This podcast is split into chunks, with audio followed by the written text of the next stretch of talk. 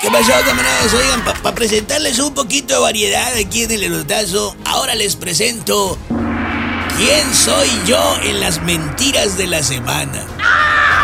Fíjense bien. Hugo López Gatel es uno de los disfraces de López Obrador.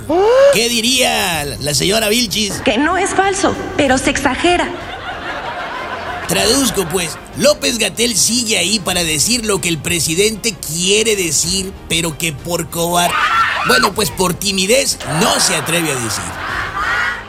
Ven como el dato no es falso, pero sí lo exagero. Seguimos con mis mentiras. Falso que por falta de mantenimiento se haya quemado una plataforma de Pemex. De hecho, lo que se les quemó fue el mar. Ya ven, a este gobierno se les quema hasta el agua. ¿Cómo dice Vilchis? Que no es falso, pero se exagera. Otra de quién soy yo en las mentiras de la semana. El presidente Andrés Manuel López Obrador agarró a los gobernadores de Sinaloa y Nayarit y los batió a uno por el jardín izquierdo y a otro lejos por todo el jardín central. Lejos de este estadio. Así, con esto evita que a estos dos gobernadores los demás los estén bateando y bateando por todo el terreno e incluso machucándolos bien feo de faul.